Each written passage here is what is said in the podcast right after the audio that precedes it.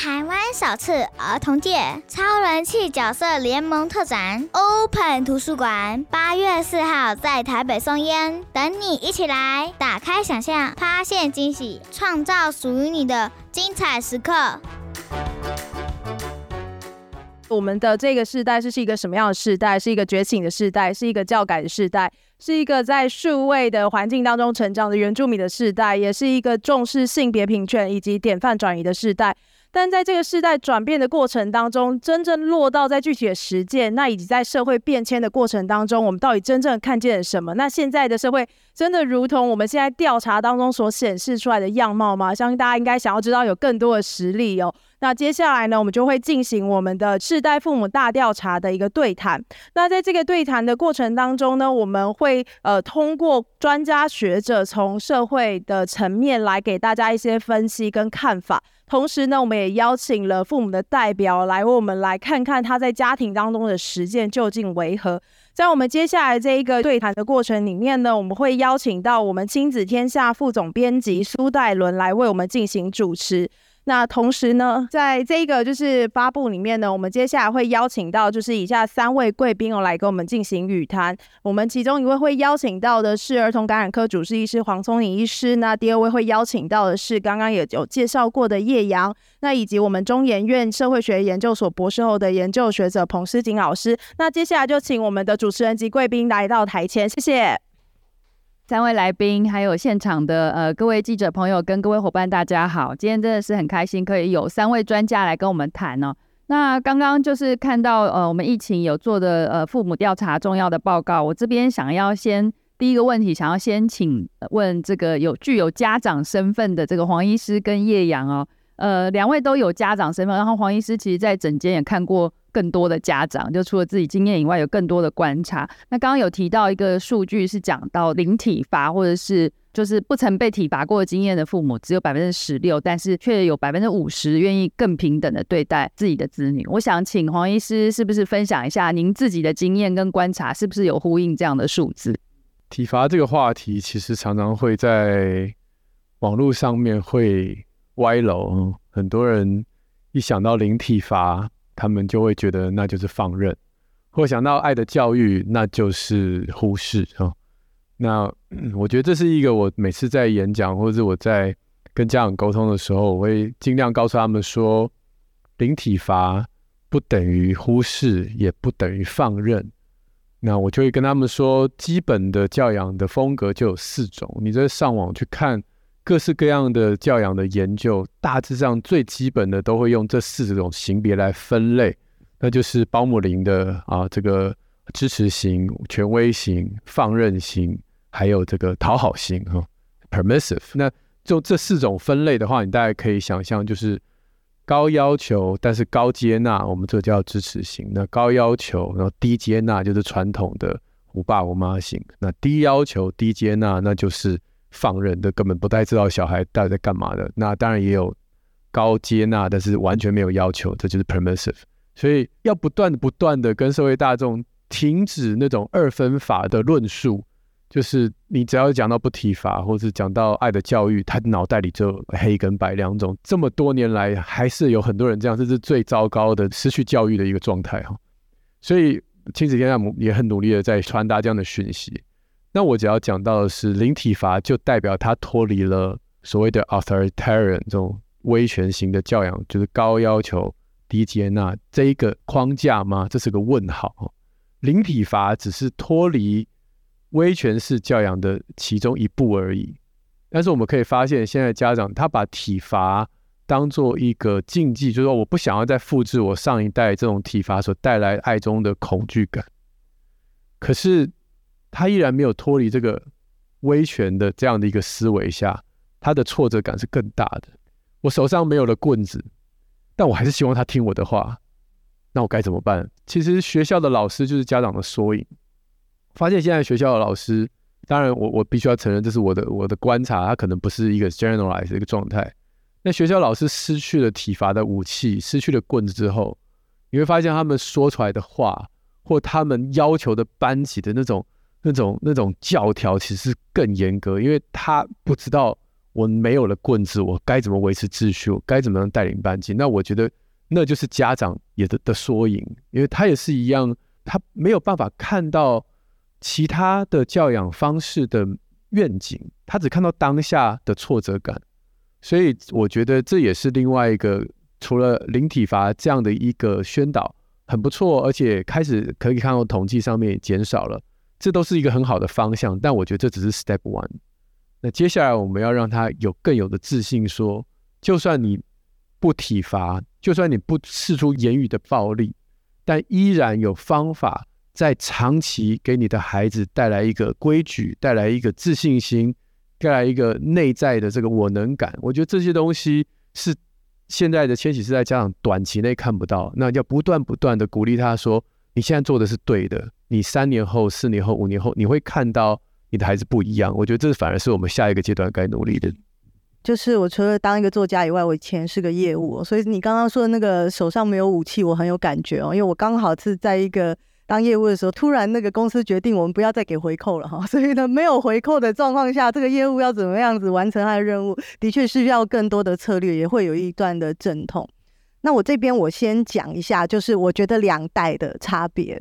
好，我觉得上一代其实呢，刚刚他讲的要零体罚，要陪小孩，要尊重小孩的选择。上一代前面会加两个字，叫做尽量。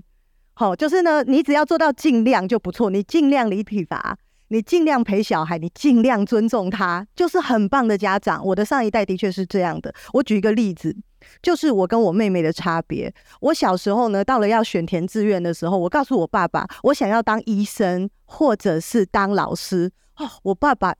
尽量尊重我的选择。哦，那但等到我妹的时候呢，他告诉我爸爸，他想要当情报员或者洗发小妹。我爸爸就说：“你一定要选会计，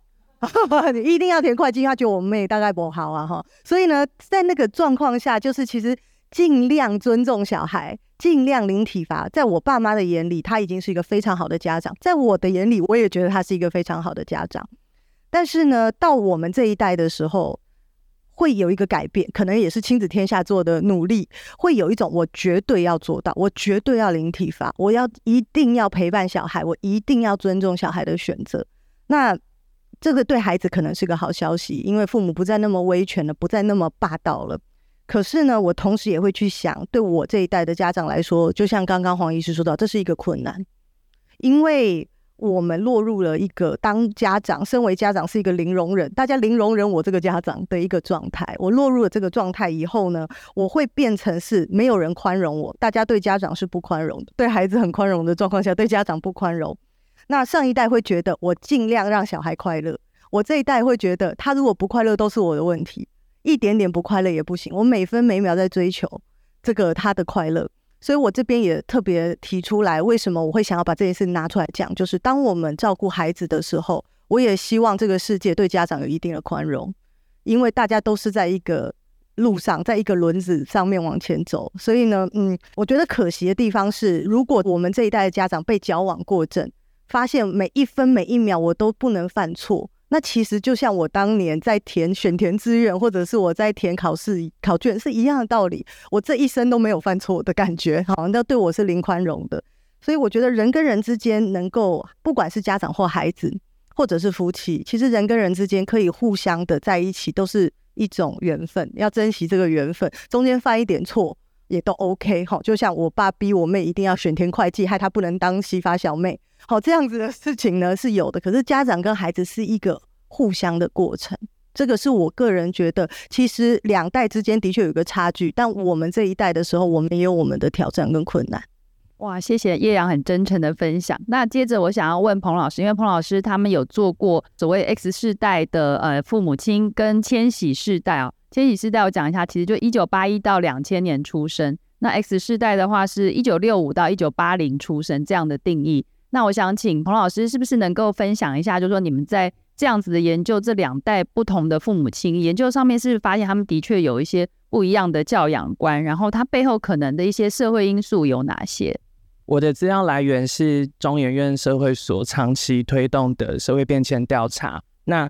他这个施测时间是二零二一年，然后去年的时候把资料释出。那这个资料，他访问的是大概有一千九百多位的台湾人关于呃家庭的概念是什么？那其中就有牵涉到大概四题是关于教养观，那分别是你会不会愿意跟你的小孩一起讨论共同决策，跟你会不会帮助小孩解决问题，跟你对于小孩的态度是不是自由放任，跟你对于小孩是不是要要求他完全遵照，就像刚刚叶阳老师说的，完全尊重你的想法来执行，那。就是这其实是一个研究的探索的过程。就是我当初是按照国外的架构，把它分成偏中产阶级类的，就是尊重跟解决问题，还有偏向劳工阶级的自由放任跟服从。可是我发现，在台湾其实看不太出来这个效果。那后来我发现，其实真正的原因是在世代。我把出生年分成传统世代以及战后婴儿潮世代，就是比较老的，就是一九六五年前出生那群人跟。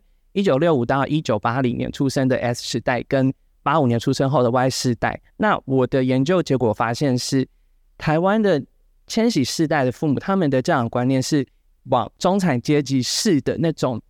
我要跟小孩子一起共同讨论，那我要跟小孩子一起来解决问题的这种是越来越靠近的，那反而是越老的世代或者是越年长的世代，他们的教养观念还是比较传统的那种。小孩子乖乖的，不要乱我，不要吵我就可以的，自由放任式，或者是他们会希望小孩子要百分之百的完全按照他的要求来执行。所以，我那个时候在跟疫情聊我的研究结果的时候，我就发现，其实我们两个的调查其实某种程度上是对得起来的，因为我看到的趋势跟他在调查上看到的趋势是蛮一致的，就是现在的父母，尤其是千禧世代的父母，他们会很喜欢采用一种。宽容培养，然后但是这个宽容其实就像黄宗英老师刚刚讲，医师刚刚说的，不是说就是完全放任不管，他们反对放任不管，他们要的是我要如何引导我的小孩，让他们能够某种程度上也是尽量的符合我人生中对小孩的规划那条路上走，但是又让小孩子感觉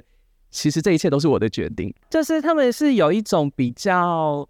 引导式，他们不是要求式的。那这个要求其实是在他跟小孩子的互动过程之中被逐步建立起来的。那这个是我目前呃初步的研究成果。这样，嗯，谢谢彭老师。好，那下一题我就想要来问了，因为有看到一个数字，就是说其实现代大概有现代版的孟母，就是说大家会更愿意去选择学区。我记得在大约半数以上的家长只会选择就是公立学校，学区内的公立学校。那我这边就想来问问看黄医师跟叶阳，因为两位也都是家长，也有这个经历嘛。然后叶阳的小孩刚好现在也在一个念小学，一个一岁。你们对于这个教育选择权，考虑学区公校以外的选择？您的经验也是这样吗？或者说，您观察到他们背后的考量点是什么？这个话题我很喜欢引用蓝佩嘉老师的那本书《拼教养》，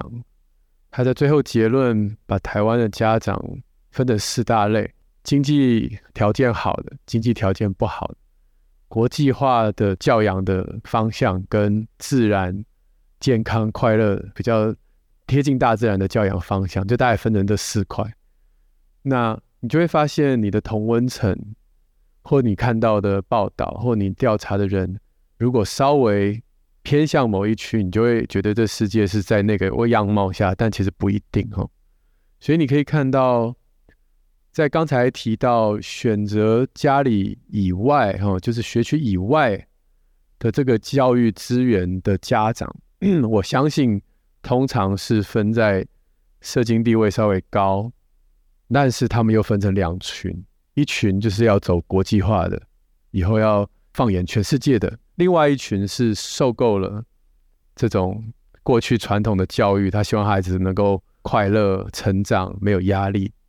那他们经济条件都不错，他们都看不上自己家里附近的教育资源，他们会往外送。但是这个往外送的过程当中，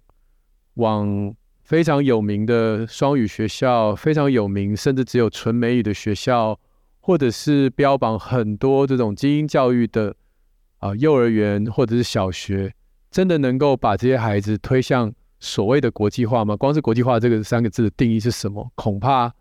也不见得是每个人想的都一样。那另外那个极端更悲伤哈，他希望他的孩子能够健康自然长大，脱离教室，走向田野。走了三年，然后他们就开始很害怕，因为同年龄的其他孩子可以开始读这个亲子天下的童书，他的孩子大字不识半个。然后很多的数学他们都不会，然后他们开始慌，然后他们开始觉得那个是这个他们所挑选原来很心目中梦想的学校是诈骗集团，他们就把它拿出来，然后不知道怎么办，有些开始就自己在家教育，他自己在家教育更更慌，因为他根本不晓得自己的什么叫教育，这个过程。小孩看到父母的焦虑，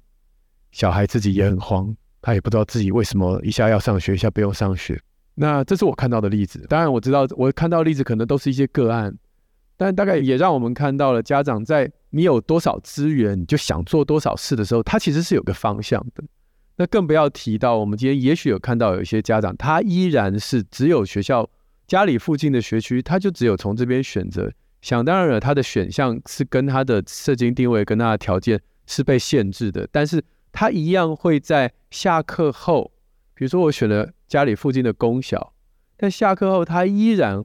想要国际化的家长，他就会去往这些安亲班、往这些英语的补习班去送。其实做法是一样的，只是他的有多少资源，他会做不一样的选择。那这些每个不同四个面向的家庭，他们遇到的困境。其实很难用单一个答案去回答，但我只能让，就是给大家一个 picture，就是我所看的。因为当医生一个好处就是你你也很难同温层嘛，他上网挂号，他他什么样的人他都挂的这个健保那么便宜嘛，所以我看到我我喜欢跟家长聊这些事情，那我也看到这四种不同面向的家庭，在刚才提到的这个调查里面框框以外的这个世界，其实有很多的家长是只能走一步算一步的，我的感觉是这样。走一步算一步，然后尽量希望从同文层的嘴巴里，然后告诉自己我这个选择是对的，因为这跟我们过去的时代的只有一条路，然后就是考联考这么很简单的，好像就是一条啊、呃、山路，而现在是很多个岔路，他只能说服自己我现在走的这条路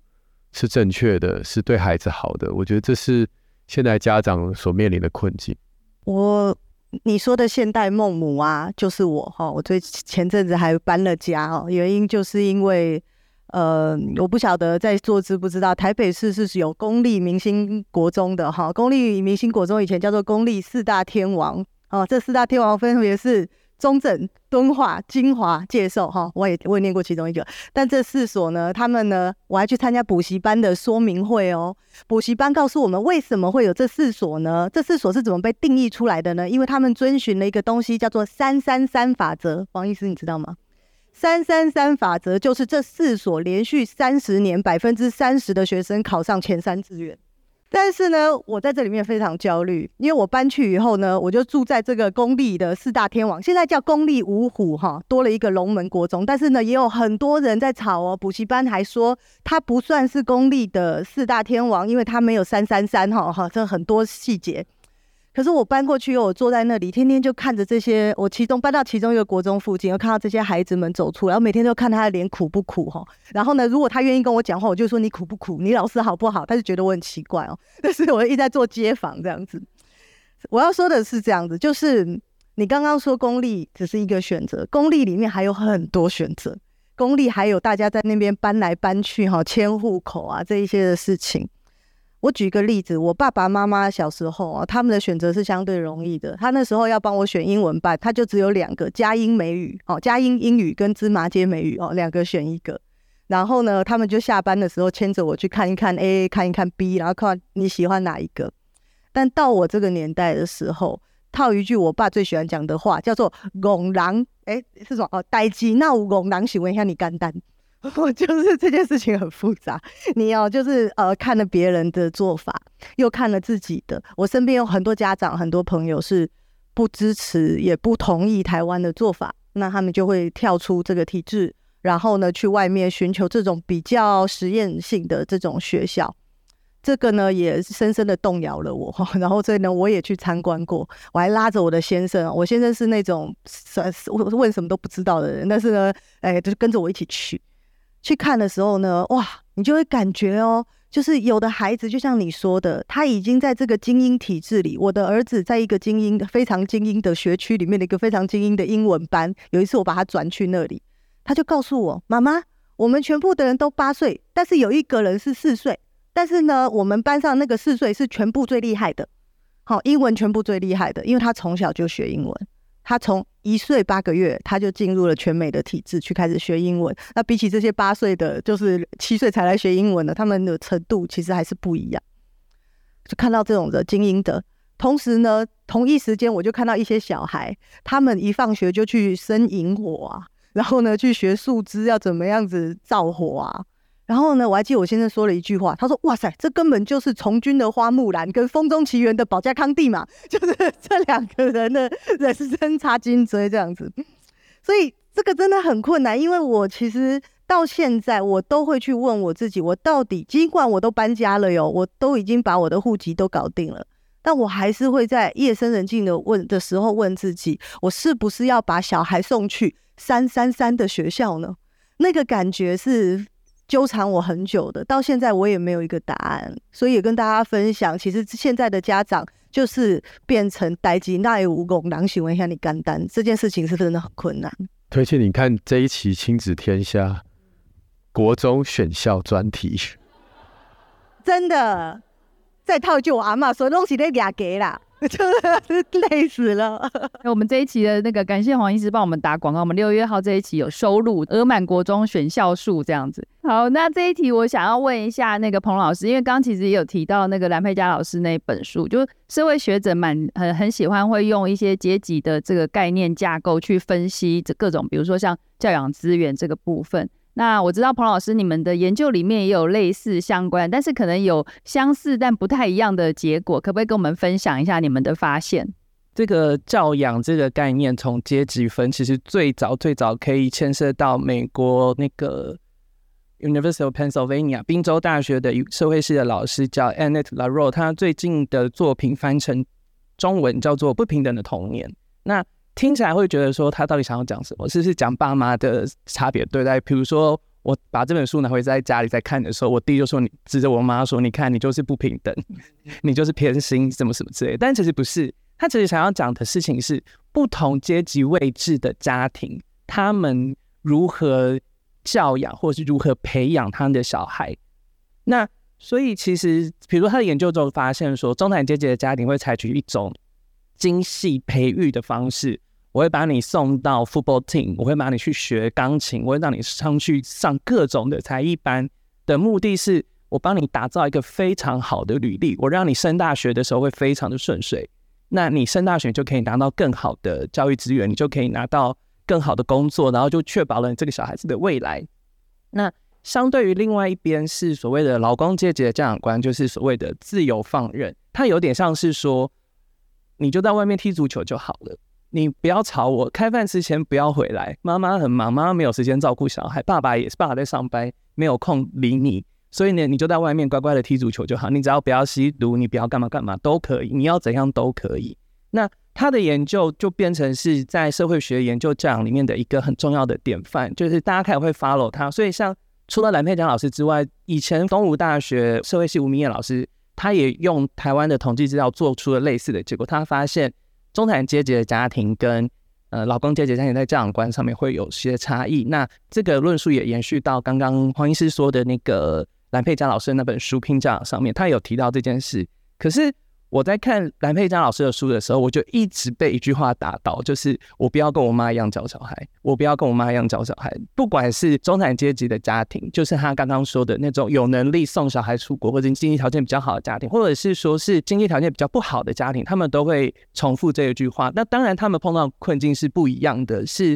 比如说有钱人的家庭会想说，我要像我妈以前这样用打骂式的对我吗？那经济条件比较不好，是说我为什么不能像我妈一样投入这么多资源在我的身上，那我可以就是表现得更好？他们会有不同的反思，但可是呢，我在分析的时候，我就发现，就是当我不考虑世代的时候，阶级确实是有差异的，而且那个差异就很明显是符合，就是老肉他们那本书里面谈的那个图像，就是中产阶级会怎样，然后劳工阶级会怎样。可是当我把世代加进去之后，我就发现，其实是世代的效果，世代的影响是大于阶级的。那同样的道理，也可以从那个吴明烨老师那本书里面看到，因为他用的调查资料是同一个年纪的小孩，他们的家长，所以他们因为小孩的年纪都差不多，父母的年纪也会是大概在某一个特定的 range 里面，所以在同样里面，虽然阶级有所谓的影响，但其实它的影响还是在。世代上会比较显著。是，而且彭老师世代的部分是不管劳工跟中产阶级，他们都很趋向中产阶级的这种的选择，对不对？是，就是他们会趋向是我要跟小孩子共同决定事情，我要帮助小孩解决问题，但是他们不会。采用所谓的打骂式或者是干预式，是是，谢谢老师从社会学的角度帮我们补充了这么多资讯啊。那接下来我下一题，我是想要问那个有关性别分工这个部分，育儿性别分工的部分。刚刚我们看到那个我们的调查里面，其实千禧世代的父母，他们在这个数位育儿还有性别育儿的性别分工上面，其实都跟上一个世代不太一样。然后他们可能就是更开放，也更平权啊，就是性别平权。那我这边就想要呃，同时就是请问三位来宾，就对这个现象，就是比如说用在社群上养小孩啊，还有就是育儿家务的分工更平权啊，就是这样子的一个现象的观察。十几年前我去讲妈妈教室，那个时候还叫做妈妈教室，现在不可以这样叫了。对啊，为什么养小孩只有妈妈可以来 啊？现在叫做育儿教室或者是什么 whatever。但是那个时候大概听众。百分之九十都是妈妈，这剩下百分之十是没有，这车有停车位的，所以他就停好车上来睡觉的，剩下的都是在外面停车的，或者是这个没有来。那时代到现在，你会发现，基本上这种育儿的教室都是夫妻一起来，都几乎是常态了。我的诊间也是，大概爸爸妈妈一起带小孩看病的或检查，也已经是比例都非常的高。哦、呃，这大概也是我们今天所调查看到的第一步。那这是一个好现象，但是夫妻共同参与育儿的优点很，大家都听过，我们就不提了。但是缺点就是很容易吵架哦，因为如果今天育儿这件事情有两个人来做主，像我们刚才讲到前面两题，第一个就是说教养的风格。可能爸爸不这样觉得啊，爸爸可能还想要回到这种啊 authoritarian 威权式的教养，所以他会很看不惯另外一半这种比较共同决策的这样的一个做法。然后你们调查看不到吗？因为他受访人只有百分之二十是爸爸，而且愿意接受亲子天下受访的爸爸看起来就已经是非常的哈风格是粉红色的哈。那另外一个也是啊，像选校这种事情。为什么要花那么多钱？旁边的公立学校不好吗？为什么一定要三三三？对不对？这个学校不是很好吗？方便呢、然后然后可能在经济上面，男生父亲大家对经济的特别的对特别敏感。好，所以其实过去的研究也发现，共同的参与育儿会有一段阵痛期，那个夫妻的感情都会呃幸福感会下降，争吵会变多。那我之前又引用一个研究，就是说大家不要失去。在婚姻里不要失去信心哈，因为孩子出生之后，这个磨合大概就是四年，很多嘛，还好啦哈，就大概是四到六年了，所以大概就是让你整个家里面的这些互动的模式，最后进到一个恐怖平衡。那在这这个过程当中，其实很多家庭是很辛苦的，对，因为没有人带领，对，夫妻两个人自己面对问题，没有一个。一个 life coach，一个一个智商，一个什么就没有，这社会没有这个资源。你为了这种事情打电话打到这个一一三也很怪，就是就没有社工可以帮忙。对，我觉得这是现代家庭的困境。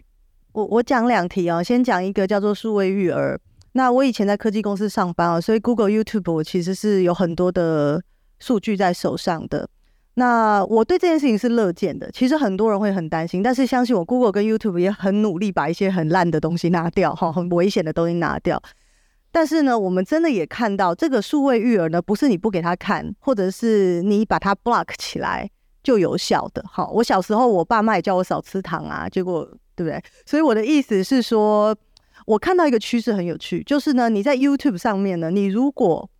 填入如何瘦大腿，超多的。就是呢，几万个搜寻量，有各式各样的 KOL 在教你怎么瘦大腿。我们再往前面说，再往上面说一点，年纪大一点的孩子如何好好接吻，大家可以去查一百多万次的 view。就是呢，其台湾有一百多万人在看怎么样接吻，然后呢，在 YouTube 上面学。说真的，你跟你爸学也不一定学得好，对不对？YouTube 有一些专业的 教你。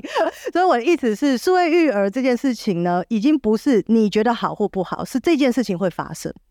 然后呢，他们在数位的环境下慢慢长大。有些事情孩子不好意思问你的，以前他要去试错，他去吻一百个人，他才知道终于有一个人喜欢我。他可能现在可以在 YouTube 上面学如何接吻啊，一百七十五万次 V，我上一次看还是这样子，而且是各家的 KOL 拿出他的压箱宝来教大家。所以呢，数位育儿这个不是真的，我我要再说一次，它不是一个可以或不可以的事情，而是它会发生。那在这个发生的状况下，我们要怎么样子？身为家长去确保他不会太危险。好，所以这个大概是我对数位育儿的一个看法。那另外在讲说父母分工啊，呃，教育这边我就是提出我个人的一个小小心得啊，就是我们都花很多时间在看小孩，就说你要看他的优点啊，你要看高的所在啊。其实呢，你看你的另一半也要。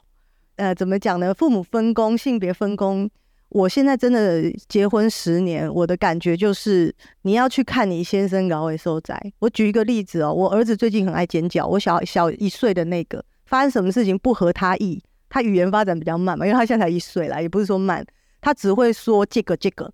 齁，然后他会说忙忙忙忙，就是说帮忙我，他只会说这两个字，所以其他不合他意的事情他就尖叫。然后呢，我今天早上还没睡醒，我就一直不停的听到我小孩在尖叫啊，因为他要做一些事情，他做不到。然后呢，我先生呢就说你要说忙忙，然后呢啊，他就说你要说忙忙。这然后呢，我先生的高位收窄就是他像唐三藏一样，他要去西方取经，没有人挡得住他哈，白骨精啊、铁扇公主、金角银角都挡不住他，他可以重复的告诉大家。你要说忙忙，我至少听到四五十次，他对他说你要说忙忙。那他尖叫已经尖叫了差不多一个礼拜了哦，然后呢，他就一直不停的这样做。你要说忙忙，然后呢，我醒来以后呢，我的大儿子要去上学了，我的先生就带着大儿子去上学，留下我跟我小儿子。他又开始不顺心了，但是呢，不顺心的时候，我小儿子变成啊忙忙。忙忙，他还是要尖叫，但是呢，他已经不是之前那个尖叫了。可见呢，唐三藏的教育完成了一个部分，来到了一个里程碑哦。那我就有吓到，因为呢，这就是我先生脑尾收窄，他就是可以一直不停的跟他讲。他回来，我就立刻跟我先生说：“你知道吗？我们的小儿子再也不尖叫了。”他会说：“啊，忙忙。”然后呢，我就看到唐三藏来了他的下个里程碑，你要说谢谢。你说完忙忙以后，你要说谢谢，然后就又开始大概这个五十遍。所以我的意思就是说，以前的性别分工就会觉得爸爸应该要负责这个角色，妈妈负责那个角色。但是其实人类呢，就是有不同的角色。我的先生就是唐三藏那个角色，那他他能够做得很好，我一定会疯掉的。我做的不好的地方让他做，那他做不好的地方，你就自己想嘛。你有逼卡搞不？你哪逼卡搞，你就去做嘛。那你没有逼卡搞，你就不要骂他嘛。所以这个是我现在对于一点点这种性别分工的一点小心得，是，这也是可能家务分工更平权的一个小智慧。那最后一题就想请这个彭老师也来呼应一下您对这个的看法。我的资料里面有大概百分之六十回答的人是女性。那在这些人方面呢，我们发现说，我的结果上发现，其实除了第一个遵照要求在性别上没有差异之外，其他的，比如说自由放任啊，或者是解决问题，或者是共同讨论上，其实女性的态度在解决问题跟自由放任上是比较持负面的态度。那在共同讨论上，女性是比较持赞成的态度。这某某种程度上，可以刚刚所看到父母亲在教养方法上可能会有的差异之外，我觉得这也是一个。但因为我手上没有更多的东西能够去分析，他说为什么会造成这样子的性别差异。但基本上可以看得出来，虽然说现在看出来是像我这一辈多的同学，我虽然没有结婚没有生小孩，我的同学或我的家人的跟我同年龄的家人，他们在结婚生育之后，我看到是爸爸的角色是不断的在上升。比如说我跟我同学在聊天的时候，他先生可以抱着他的小孩抱三个小时都没有什么怨言。然后像我弟弟也是，他也会愿意，就是让我弟妹回娘家的时候，他可以就是一个人扛起，就是照顾小孩子的责任这样。所以我有看到这些东西，就是在我爸爸身上看不到的。像我以前如果我在哭的时候，我爸就指我妈说你去，然后或者是说有什么事的话，不要找我，找你妈。类似像这种的状态，其实基本上在现在的家庭已经看不到了。那所以我觉得这是一个对我来说是一个未来可以值得去探索的问题是那。为什么在这个阶段上，性别好像看似在育儿上已经没有那种男主外女主内这种传统的分工模式的时候，那为什么还是会有在这样态度上会有一些些许的差异？我觉得这个是可以值得，就是未来的研究可以继续往下做的地方。这样。好，谢谢彭老师。那今天很谢谢三位很精彩的分享，我们这一段的座谈就到这个地方结束。谢谢，谢谢三位。